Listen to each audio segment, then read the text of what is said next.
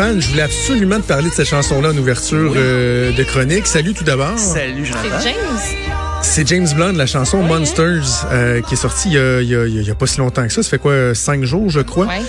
Euh, Avez-vous vu la, la vidéo? Non. Ah, j'ai non, c'est parce que je suis sûre que je braille ma vie. Je peux pas. Je, je- non, mais je, Même chose tu pour sais, moi. Je suis assez transparent dans, dans, dans la vie. Là, je j'ai pas de misère à vous parler de, de, de, de moi, de mes émotions. Tu sais, moi, je suis un vrai, un, un vrai gars. Puis je me vante pas de ça parce que même dans la vie, ça peut être problématique. Là. Tu sais, la misère un peu avec les émotions. Là, tu sais, euh, pleurer, là, je fais pas ça une fois par euh, deux semaines. Je peux être un an sans pleurer. Hier, j'ai regardé cette vidéo-là hier soir. Puis bon, il y a un contexte aussi là, tu sais, dans ma famille euh, élargie, il y a eu un décès en fin de semaine, le, conjoint de, de ma sœur qui a perdu sa mère. Mais cette vidéo-là, Monsters, qui est tournée dans un plan séquence entre James Blunt et son père, son père qui a un cancer très avancé, là, je pense stade 4, euh, et qui va euh, probablement mourir. euh, dans un avenir assez rapproché. C'est une chanson qui s'adresse donc à son père et particulièrement ce moment-là où il dit, le moment que j'ai fait jouer tantôt, il dit euh, Je ne suis pas ton fils, tu n'es pas mon père, nous ne sommes que deux hommes matures qui se disent au revoir. J'ai écouté ça hier soir et je me suis mis à brailler. Là. Ben, je comprends. C'est, vraiment là, c'est une chanson qui est très très très touchante si vous avez l'occasion euh, d'aller regarder la vidéo parce qu'on voit en plus toute l'émotion de James Blunt là, euh, dans, Ben dans oui, la vidéo là, qui a son sûrement. père à côté de lui là. Vraiment euh, une Non, très je- très belle je chanson. vu passer sur les réseaux sociaux, puis je me suis dit non. Non, non, non, c'est ça, je braille. C'est ça, je braille. ça se curieux pas. Je vais, écouter, Je vais écouter la tune, mais le vidéoclip passerait pour travers. Ah non non, allez-y puis les paroles c'est c'est vraiment très très beau. C'est vraiment très très Ah. beau donc la chanson Monsters de James Blunt. Stéphane, Oui. ce qui va faire beaucoup parler sur la scène musicale au cours des euh, deux prochaines semaines, ben, il y a comme un lien direct, indirect avec le sport. C'est le spectacle du Super Bowl, évidemment, euh, qui est toujours, toujours très, très, très anticipé. Et tu vas euh, faire un petit retour dans le temps sur des performances mémorables, d'autres peut-être moins au Ouais, Super Bowl. c'est- ben, on s'en rappelle, mais c'est pas pour les raisons que les artistes aimeraient qu'on s'en Euh, parce que c'est vrai que le spectacle à mi-temps est devenu en soi vraiment euh, un événement. Comme il y en a, c'est les pubs, il y en a qui, qui vont aimer les pubs qui passent durant le Super Bowl, mais le spectacle à mi-temps, on se rappellera l'an dernier, Maroon 5, ça avait créé tout un... Et que c'était pas bon. Un certain remous, c'était pas très bon, effectivement. On va Euh, le dire de même. hein. Ben, franchement, c'était pas bon. C'est pas bon. Mais même avant qu'ils jouent, il y avait une pétition en ligne pour les empêcher Ben de jouer, oui, tout c'est ça. Euh, cette année, ça va être euh, mesdames Shakira et Jennifer Lopez. J'ai pas entendu une grogne, là. J'ai pas, j'ai pas vu de pétition circuler. Ben, je pense. Penserais pas. Je pense que ça va bien aller. Euh, mais il faut dire que tu la prestation de la mi-temps, c'est un 12 minutes de show là, condensé où tu dois tout donner. T'as pas vraiment le droit à l'erreur. Et euh, au cours des des premières années du Super Bowl, on faisait plus ça euh, solennel. C'était des fanfares, des, des, des écoles qui venaient jouer. C'était pas vraiment des, des vedettes de la pop ou du rock. Euh, donc, pas eu de Nipplegate à l'époque des fanfares. C'est tranquille. S'il y en a eu un, c'était difficile à voir. Mais en 72, une première fois, on a fait appel à Ella Fitzgerald. Elle va chanter la pièce Mac. C'était pour un hommage à Louis Armstrong qui était décédé la même année. Mais malgré le succès de cette prestation-là, on est revenu à la formule traditionnelle et ça va aller en 88 qu'on retrouve un artiste populaire mais qui l'était plus tellement en 88. C'est Chubby Checker qui a bien sûr interprété Let's Twist Again qui est un de ses un plus grands succès. Euh, il était pas au sommet de sa popularité à l'époque, mais bon, la, la- la présentation avait encore quelque chose d'assez formel. On va écouter le monsieur, monsieur Chubby Checker.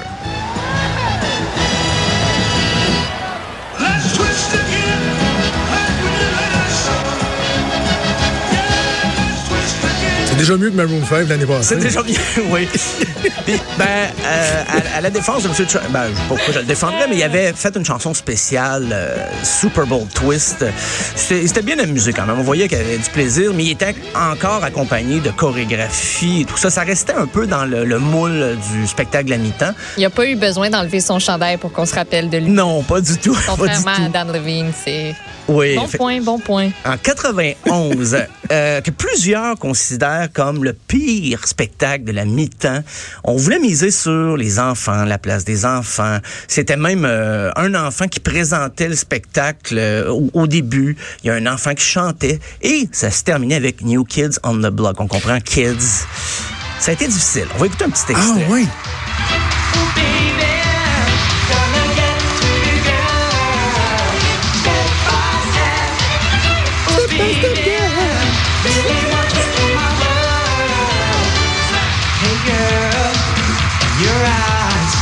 Hey, c'est c'est rapide, hein? C'est beau, il était upbeat. Et euh, comme je disais, on avait vou- voulu miser sur les enfants, mais c'était aussi la, la- la- entremêlé d'images projetées de la guerre en Irak, de soldats qui étaient en place. C'était lourd. Et ça, au milieu de tout ça, un We Are the World chanté par les enfants dans un medley, des personnages de Disney. Ben oui, je suis en train de regarder des images sur YouTube. C'était là. hein? Non, Ça donne la nausée quasiment. Non, je t'ai plus. La cour est pleine. Deux ans plus tard, Michael Ja- Jackson, ça a été un petit moment étrange aussi parce que il a repris lui aussi euh, We Are the World avec une chorale d'enfants. Et quand on connaît les allégations qui ont suivi, ça laisse une drôle image. Mais euh, il avait fait son medley avant, mais il a tenu à enchaîner avec We Are the World.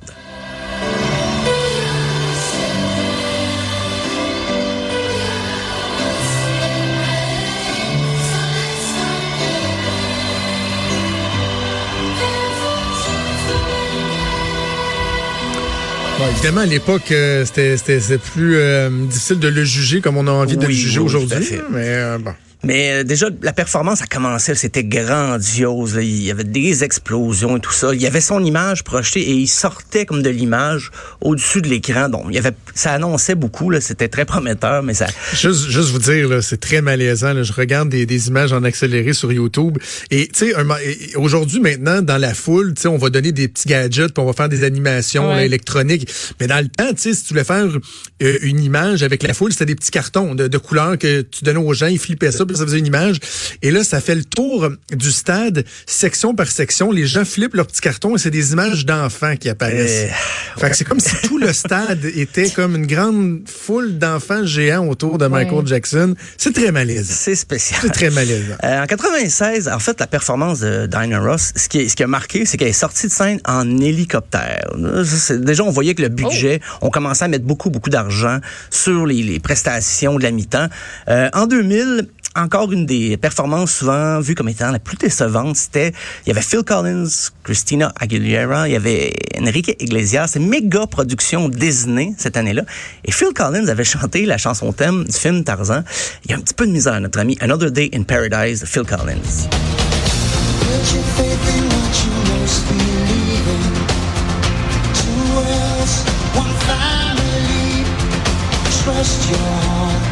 Heart. Let fate decide to guide these lives we see.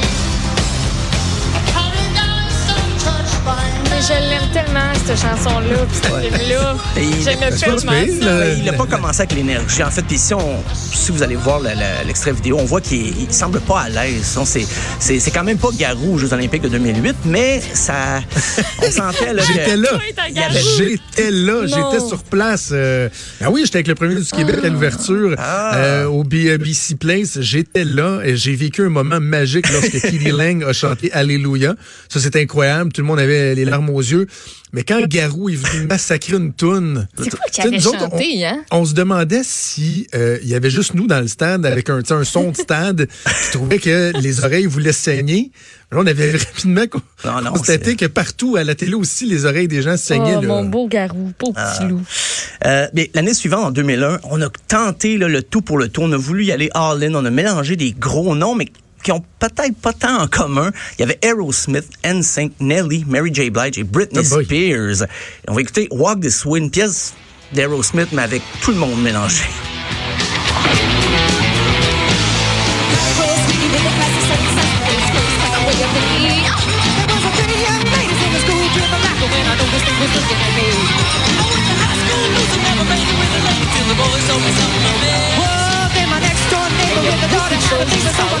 Beaucoup de choses et euh, si vous l'écoutez au complet, c'est pas toujours très juste. Euh, J'ai l'impression que les, les répétitions sont faites sur Skype. T'sais, ils se sont pas vraiment vus.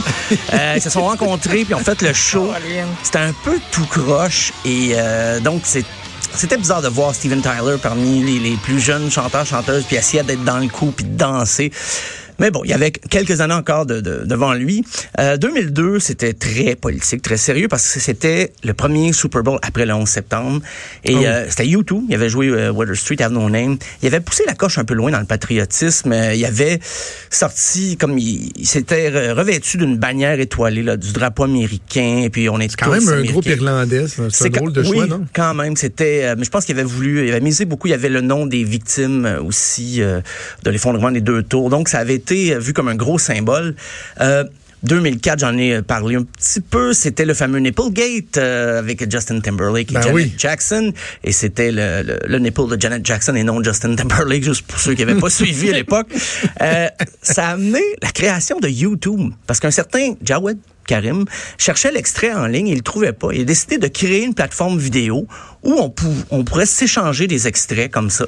Donc, euh, ça aurait pris un incident diplomatique comme ça pour faire avancer la technologie. C'est ce que ça va léguer. Euh, en- Et- Et il faut, faut rappeler que c'était tout stagé. Hein? C'était Ah, clairement, là, ben il y avait un petit pad qui s'ouvrait devant le, le dîner Juste prêt à être tiré place. par Ah, Justin. oui. Et, Et- et- plusieurs ont, ont déploré le fait que c'est plus Janet Jackson qui a subi les, les contre-coups de cette histoire-là Oui. que Justin Timberlake avait au travers le temps. Oui, puis aussi, ça a amené la censure, le fameux délai entre euh, le, le spectacle, si vous assistez là, en, en direct du stade, et à la télé à cause de ça. Je pense que c'est cinq secondes le délai. Euh, L'année suivante, on a voulu éviter les problèmes. On a invité un, un chanteur qui devrait pas se dévêtir. C'était Paul McCartney, qui euh, il, a, il a parti ça fort sur des chapeaux de roue avec un medley des Beatles.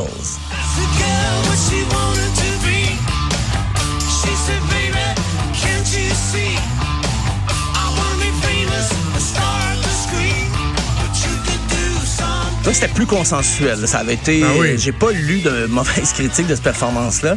Euh, L'année suivante, on s'est dit, ben pourquoi pas les classiques du rock? Les Rolling Stones sont venus, mais la NFL a demandé est-ce que le groupe change les paroles de la chan- chanson Start Me Up parce que dans la pièce euh, il termine en disant you, you make a dead man come je sais pas si je, je dois traduire mais bon et là la NFL a dit ben changez les paroles tout va bien aller donc les Stones qui ont fait ils ont pas changé les paroles mais à la télé on entendait la phrase euh, censurée. On peut écouter l'extrait. C'est un peu difficile à cerner, mais on, on comprend.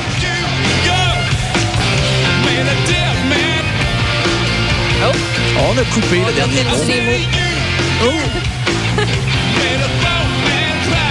Après ça, quand ils changent les paroles, tout est beau. Euh, c'est drôle parce que les Stones, dans les années 60, ils avaient subi de la censure beaucoup parce qu'il y avait les cheveux longs, ils étaient pas propres, propres. Euh, et là, 40 ans plus tard, ils revivent un épisode semblable. Je pense qu'ils devaient juste trouver ça drôle. Euh, en 2007, Prince, une prestation majestueuse. Euh, il avait fait un, hommage au Queen. Il avait joué We Will Rock You. Il avait aussi joué All Along the Watchtower de Dylan, mais version plus Hendrix. Et quand il a fait sa chanson Purple Rain, il a plu dans le stade. Ça ne s'invente pas. Donc, on va écouter l'extrait de Prince.